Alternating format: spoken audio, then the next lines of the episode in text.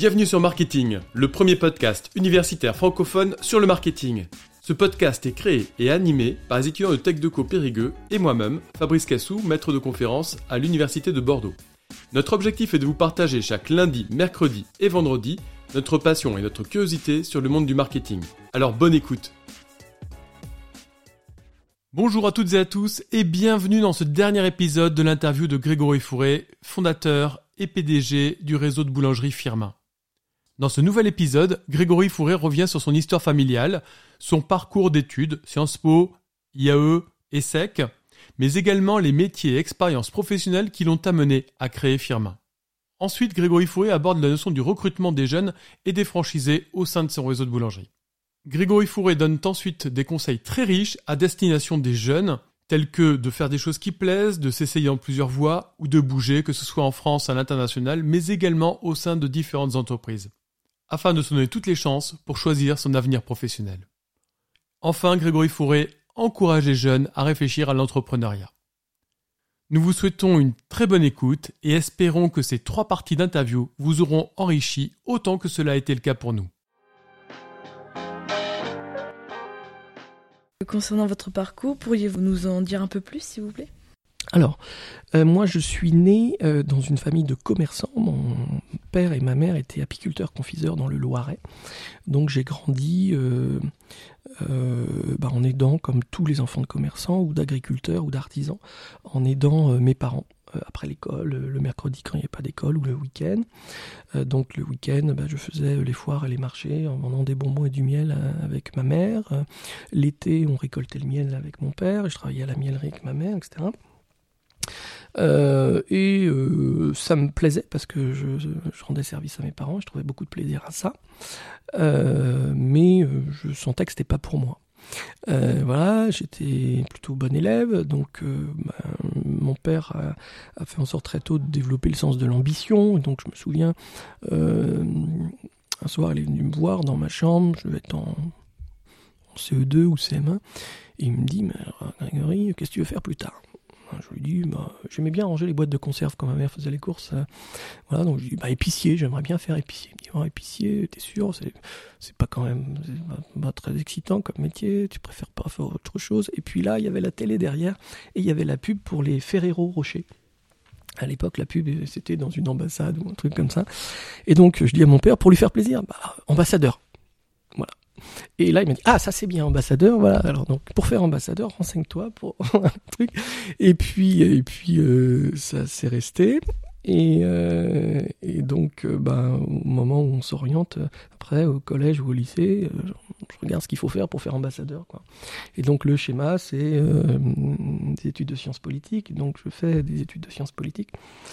Et puis, je m'aperçois, en rencontrant, alors certains de mes copains sont aujourd'hui ambassadeurs, mais euh, je m'aperçois que on est un petit soldat dans un système politique qu'on peut pas faire grand chose. Et moi, j'avais plutôt cette liberté euh, de l'entrepreneur que, que, mes parents avaient développé en moi. On a un petit gène hein, quelque part quand on est dans une famille d'entrepreneurs.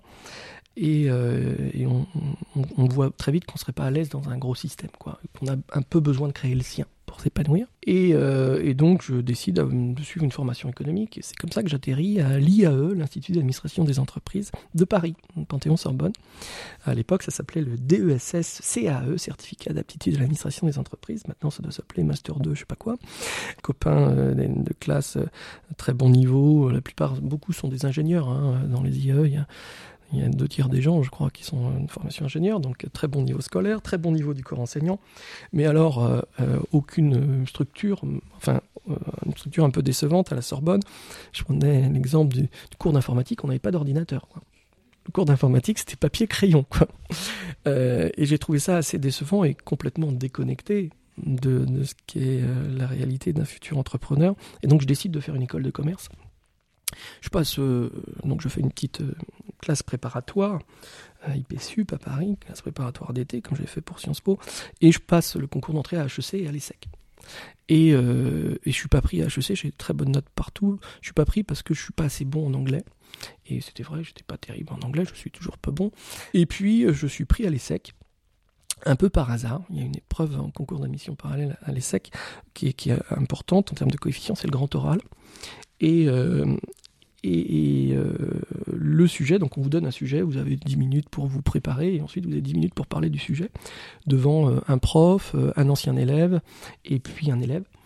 Et le sujet sur lequel je tombe, c'est l'amour. Et, étonnant hein, dans une école de commerce. Euh, et puis, et puis c'est quelque chose. J'étais amoureux, je le suis toujours, mais euh, voilà, c'est quelque chose euh, auquel j'ai beaucoup réfléchi quand j'étais étudiant. Et, j'ai fait une synthèse de mes grandes lectures sur l'amour, du Zeb d'Alexandre Jardin au banquet de Platon, voilà. Et, les, trois membres du jury sont restés scotchés, si bien que j'ai probablement eu, ils donnent pas les notes, mais j'ai probablement eu une très bonne note. Et c'est grâce à ça que je suis rentré à l'ESSEC en deuxième année. Voilà, voilà mon parcours. Et en sortant donc, quand on est dans, ce système des, grandes écoles à la française, qui est très parisien, c'est assez difficile d'ailleurs pour un provincial d'y accéder. Hein. c'est des élèves qui sont très parisiens eux-mêmes. C'est ça la reproduction de nos élites. Hein. Euh, euh, mais je vous invite, si vous avez euh, la possibilité de le faire et la motivation pour le faire, à, essayer de rentrer dans ce système de grandes écoles par les admissions parallèles, qui sont plus souples qu'en en première année. Hein. Il n'y a pas besoin de faire deux années de classe prépa, etc.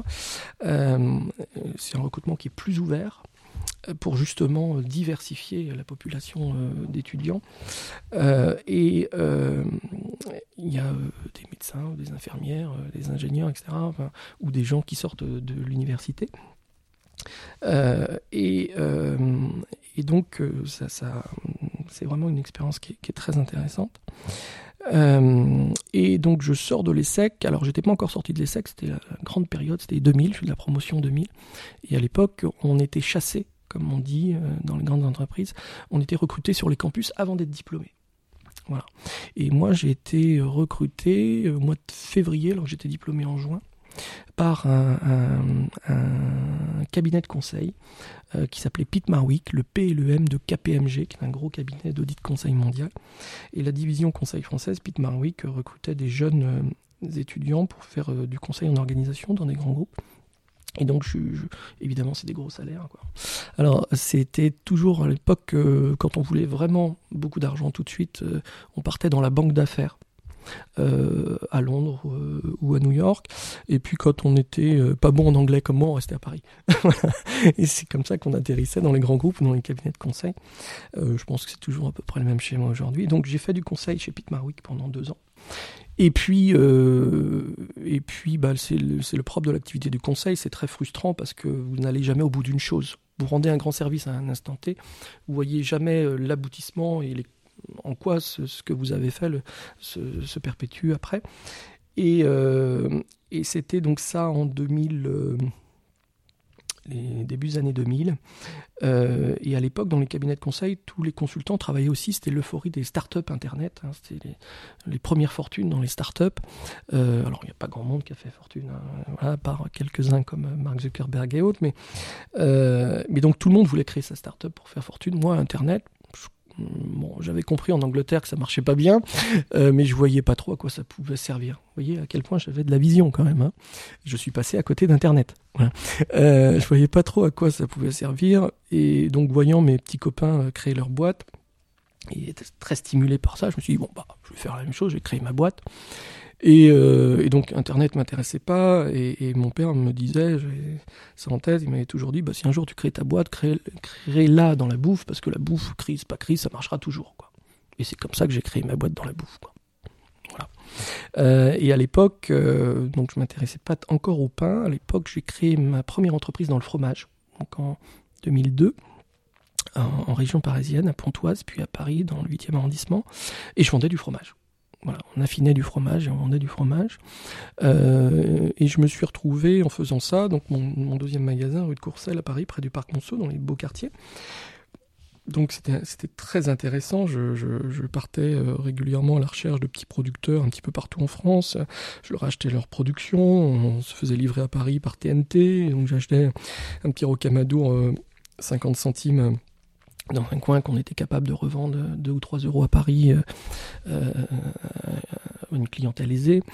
Euh, et puis on affinait des Saint-Marcelin, au Darjeeling d'Inde, des Munster, euh, euh, Mar de Gewürztraminer et au pétale de rose, etc. Donc j'étais rentré dans les guides. euh, voilà, donc c'était très intéressant. Je servais les têtes couronnées, euh, je faisais les plateaux de fromage pour la cour royale du Maroc. Les diplomates venaient chercher les, les fromages qu'on mettait sous vide le soir, c'était servi dans les palais marocains, etc. Je servais euh, les stars qui vivent autour du parc Monceau. Enfin, c'était des, clients fermaient le magasin, le garde du corps attendait devant, le chauffeur devant, puis je me retrouvais avec le PDG d'un grand groupe auquel je fondais du fromage pendant euh, 20 minutes. Enfin, c'était très intéressant. Euh, je gagnais très bien ma vie. Euh, donc j'aurais pu y rester, mais en fait ça me stimulait pas plus que ça. Euh, et donc j'ai revendu cette activité euh, et j'ai cherché un produit euh, plus facile à déployer à grande échelle. C'est comme ça que je me suis intéressé au pain. Et euh, j'ai fait une étude de marché sur le, secteur de la boulangerie à l'époque. Et donc je voyais le- les deux principaux acteurs, Paul et Brioche Doré, qui commençaient leur euh, internationalisation, à tel point qu'ils sont aujourd'hui plus euh, internationaux que français, hein, et qui sont devenus donc, des leaders mondiaux de la boulangerie ou de la restauration rapide à la française. Et puis quelques chaînes françaises. À l'époque, il n'y avait pas Orange, il n'y avait pas Marie Blachère, tout ça, c'était pas né. Voilà, quelques chaînes françaises, mais qui restaient régionales. Voilà.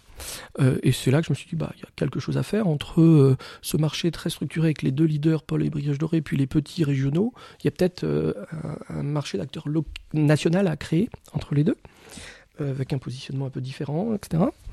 Des gammes de produits différentes. Et c'est comme ça qu'est né Firmin. Voilà. Et donc, je savais pas faire de pain à l'époque. Et donc, pour gagner un petit peu de temps, je décide de reprendre un terminal de cuisson. C'est comme ça que j'arrive à Périgueux en janvier 2006 en reprenant l'épigaulois du cours Saint-Georges. Et puis, euh, et puis on reste terminal de cuisson jusqu'en 2011-2012. Là, je vois les premières boulangeries Marie Blachère arriver. Enfin, pas arriver sur Périgueux et la Dordogne, mais se développer un petit peu partout en France. Et je me rends compte que si on n'est pas capable de faire euh, au moins la même chose, sinon de pousser le curseur du 3 plus 1 euh, plus loin, on est mort. Quand on se retrouve avec ce, type de concurrence en frontal. Euh, et donc c'est là que euh, je comprends que pour pouvoir offrir un quart de sa production, 25% de ses produits fabriqués, euh, il faut de la marge, une marge plus forte que celle que j'avais. Donc au terminal de cuisson, on avait une marge brute de 68% euh, environ, ce qui est très bien comparé à la Micaline qui est à 60 par exemple. Euh, donc c'était très bien, mais pas suffisant pour offrir un, un- un produit sur 4. Et donc pour faire une marge plus forte, il fallait fabriquer davantage, et c'est là qu'on se convertit au pétrissage, ce que je raconte dans Patron Incognito.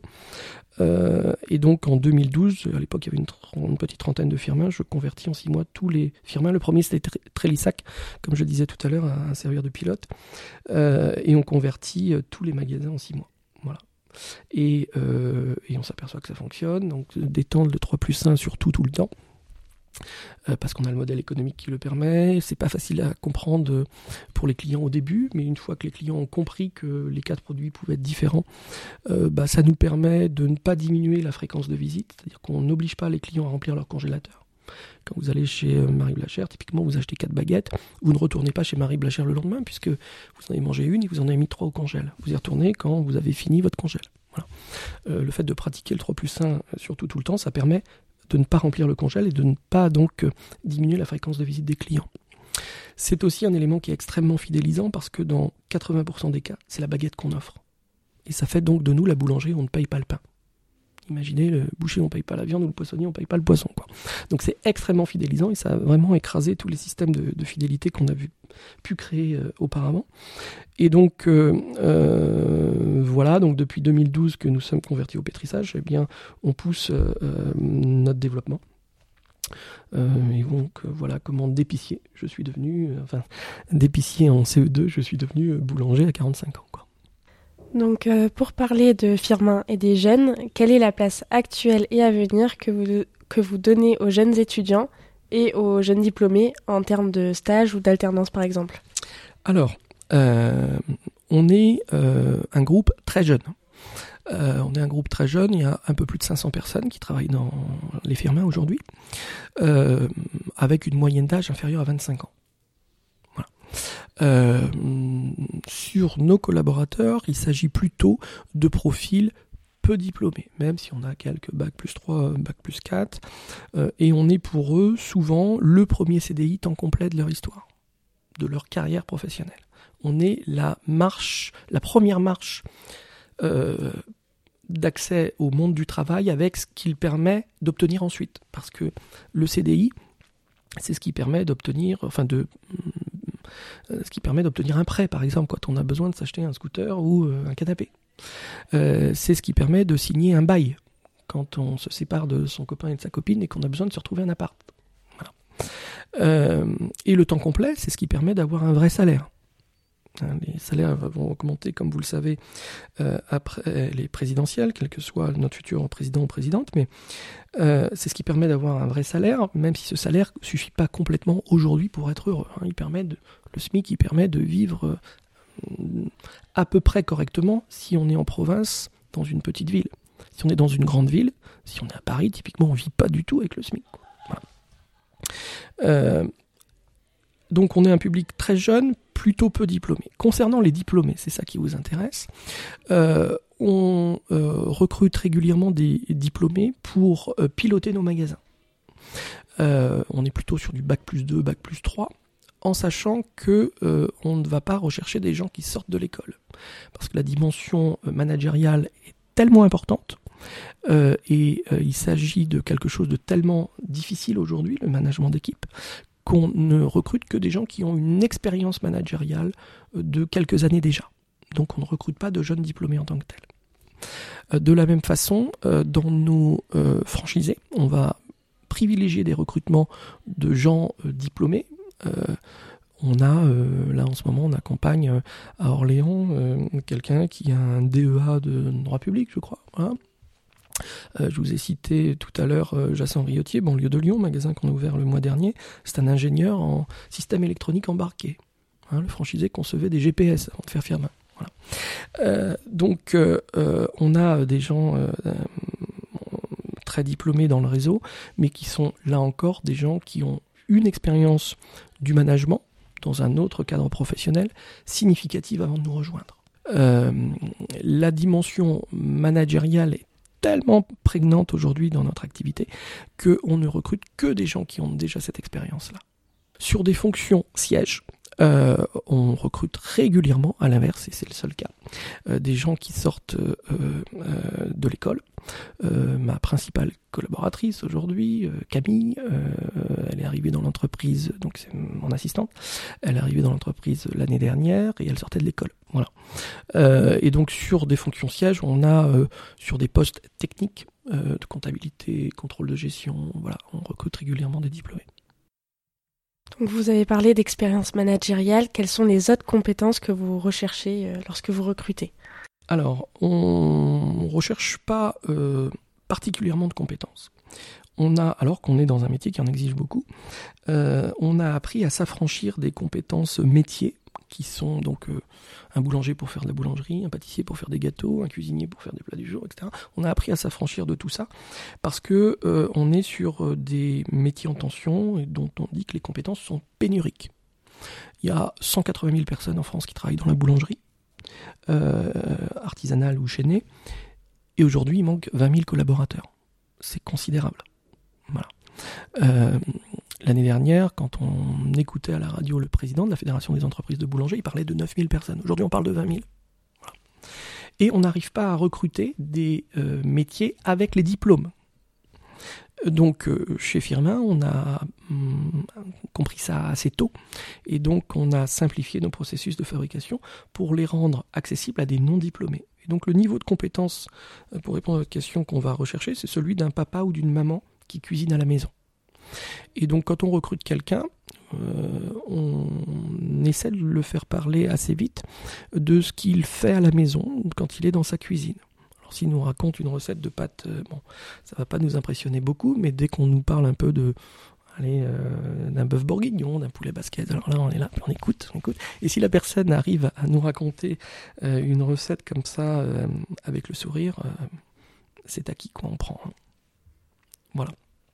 Vous voyez, avec le sourire, pourquoi? Euh, C'est pas parce que euh, on, juge de la dentition, euh, c'est parce que on est sur un métier de contact où le relationnel doit être important tant en interne, du point de vue de l'équipe, on travaille avec les autres, et on est tous polyvalents dans un magasin. Euh, donc ce qu'on fait aujourd'hui, euh, on doit le montrer à celui qui va le faire demain, par exemple, s'il n'a pas encore été formé. Donc il faut impérativement avoir une grande sociabilité. Donc un des éléments clés de la sociabilité, c'est le sourire. À tel point qu'on peut communiquer quand on ne parle pas la même langue, si on sait sourire. Euh, et puis, euh, et puis vis-à-vis de nos clients aussi. Hein. On a un métier de commerce, on fait du commerce. On a euh, des gens qui nous amènent leur argent. Hein. L'argent, c'est ce qu'on a sur le cœur. Hein. C'est pas un hasard si le portefeuille se met sur la poche au-dessus du cœur. Et, ce qu'on vend aux gens peut quand même les tuer. Hein. Ce qu'on vend à nos clients, euh, bah, si c'est mal fait, ça peut rendre les gens malades ou les tuer. Voilà. Il y a des réseaux euh, qui se sont écroulés pour cette raison-là. Quick, typiquement, qui a eu un, client qui est mort euh, sur Avignon il y a une dizaine d'années maintenant d'un staphylocoque doré. Eh bien, le, ce, ce, réseau a périclité depuis et s'est effondré à cause de cet événement tragique. Euh, et donc, euh, euh, c'est dans cela que nos métiers, même si on recrute avec peu de compétences, exigent une grande rigueur, parce qu'il faut respecter des processus, et notamment des processus d'hygiène et de traçabilité dans la conception des produits. Voilà, pour les sécuriser, ces produits, et ne rendre malade personne. Et pour ça, on a quand même 500 personnes qui utilisent leurs deux mains, nos collaborateurs, tous les jours. Voilà, donc il faut cadrer les processus pour ces 500 personnes. Et puis de l'autre côté, on a environ 35 000 clients qui viennent manger chez nous tous les jours. Voilà.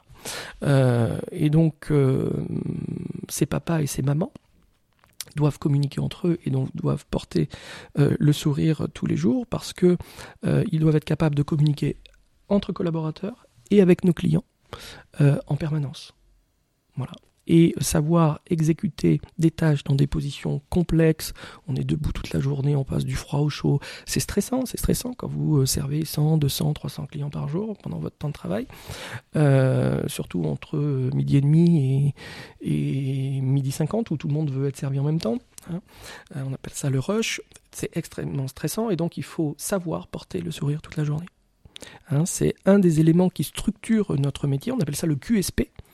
Euh, c'est un acronyme qui permet de mémoriser les, les, points clés euh, de notre métier. Ça veut dire qualité, euh, service et propreté. Et le S de service, on le transforme souvent en S de sourire. Quoi. Quel conseil donneriez-vous à un étudiant qui souhaite travailler dans votre domaine en tant qu'entrepreneur ou marketeur pour la décennie à venir? Alors, je préconiserais tout d'abord euh, de faire quelque chose qui vous plaît.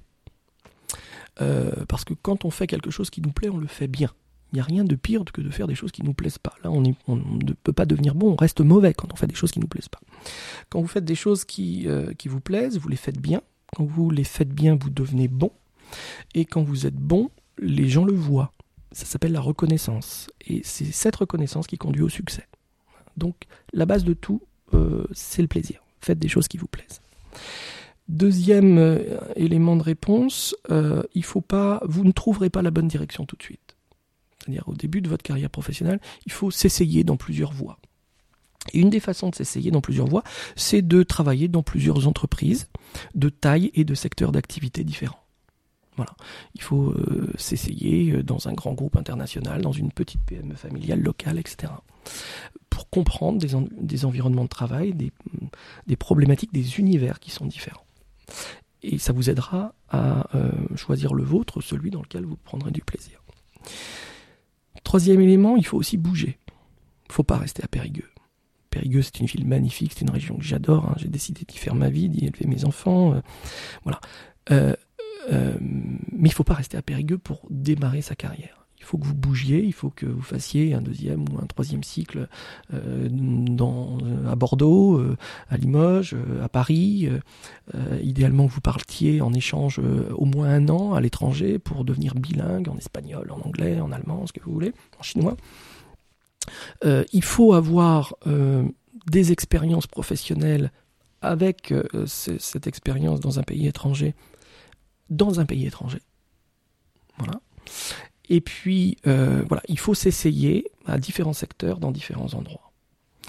Euh, c'est pas facile ça à comprendre ou à accepter quand on est né à Périgueux, quand on, est dans notre petit univers très protecteur avec euh, toute sa famille, ses amis périgourdins.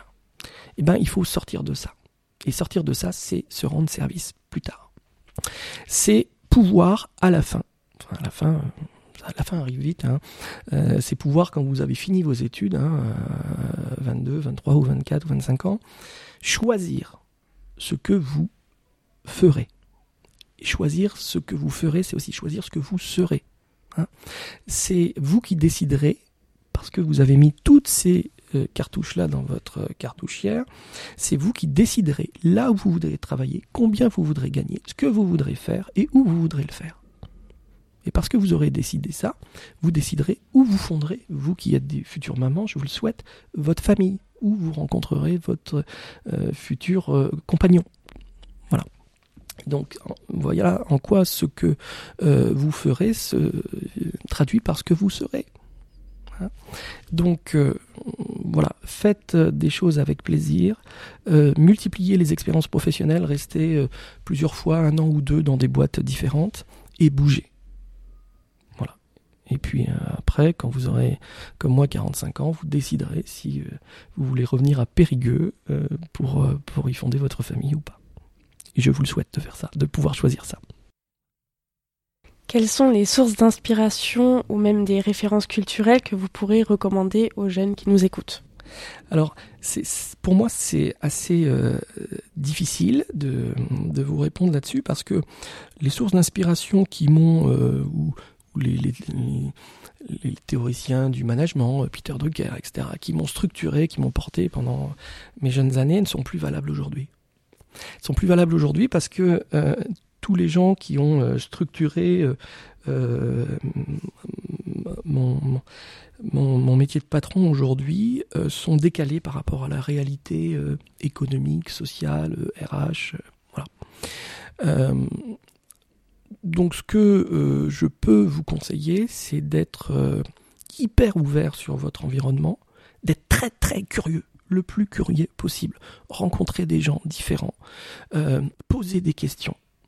Euh, ne vous contentez pas de voilà ce que vous faites aujourd'hui. Ne vous contentez pas de ce que vous lisez sur les réseaux sociaux, de ce que vous voyez à la télé. Allez rencontrer des gens, vivez des choses, euh, posez des questions. Il faut vous intéresser à tout. Il faut vous intéresser à tout. il faut savoir que il faut avoir conscience que tout ce que vous savez, c'est très fragile. Ça durera pas longtemps ça se périme très vite, euh, la connaissance. Euh, euh, que les bonnes idées existent déjà. Vous ne pourrez pas les inventer, elles existent déjà. si vous ne les voyez pas, c'est parce que vous regardez mal. donc il faut être très curieux, très ouvert. Voilà.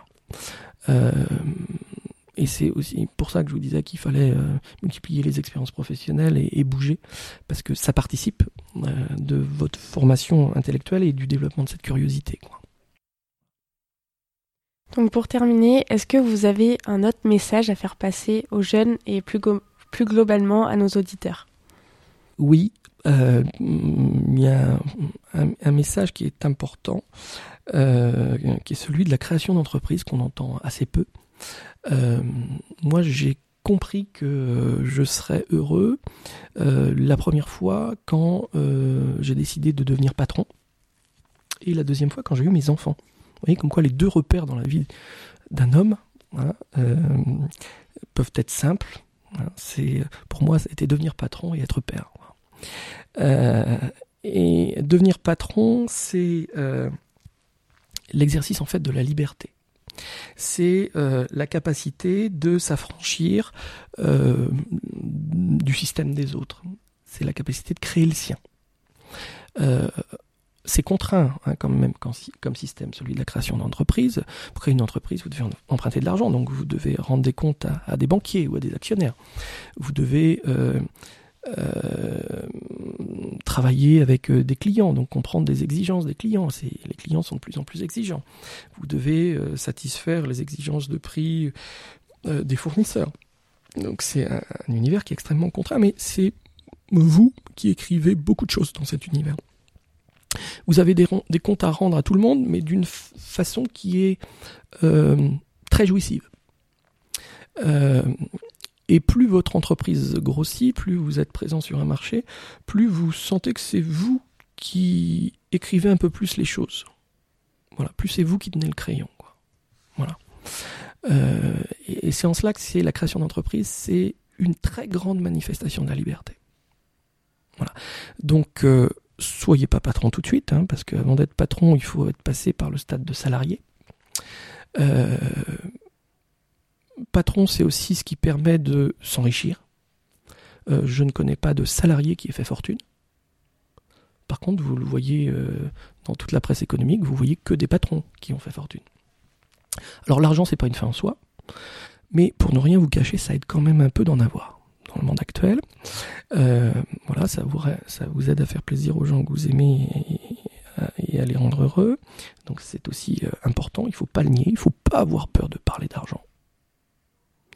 Euh, c'est pas facile dans notre culture, hein, on est voilà, euh, chrétien, euh, donc euh, jusqu'au Moyen Âge, l'argent, on laissait ça à nous. alors après le Moyen Âge, après catholique, on laissait ça aux juifs parce que c'était sale, voilà. donc c'est un des problèmes de notre culture aujourd'hui. Les anglo-saxons n'ont pas ce problème-là. Hein. Pour un protestant, l'argent c'est un signe de la reconnaissance de Dieu. Quand on réussit, c'est parce qu'on a Dieu avec nous, quoi. Voilà. Voilà pourquoi c'est très simple pour un président américain, Donald Trump, de, avec tous ses défauts, euh, euh, de, parler d'argent, alors que c'est très compliqué pour un président français comme Emmanuel Macron. Donc, n'ayez pas peur de parler d'argent, euh, c'est pas sale. je pense pas non plus que ce soit un signe de la reconnaissance de Dieu si on en gagne, mais c'est un des éléments de la vie. Voilà. c'est un moyen, c'est pas une fin l'argent, c'est un moyen qui vous permet de faire des choses pour votre entreprise. Plus vous avez d'argent pour votre entreprise, c'est-à-dire de fonds propres plus vous pouvez la développer facilement, moins vous avez besoin de recourir à l'argent des autres, des banquiers des actionnaires.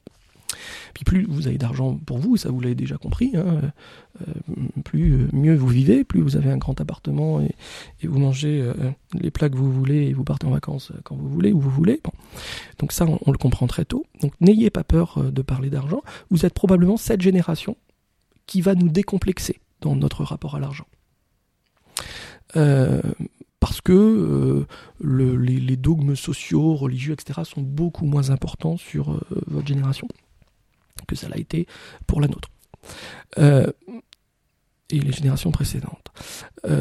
donc, passer quelques années à devenir salarié, ensuite préparer un projet de création d'entreprise, voilà, dans un domaine qui vous plaît pour que vous soyez bon, voilà, et puis ensuite, eh ben allez-y quoi, foncez.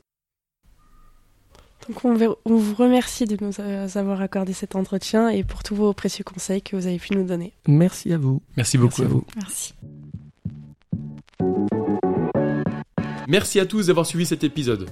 Vous pouvez nous aider dans notre démarche en vous abonnant à notre podcast et en laissant un commentaire.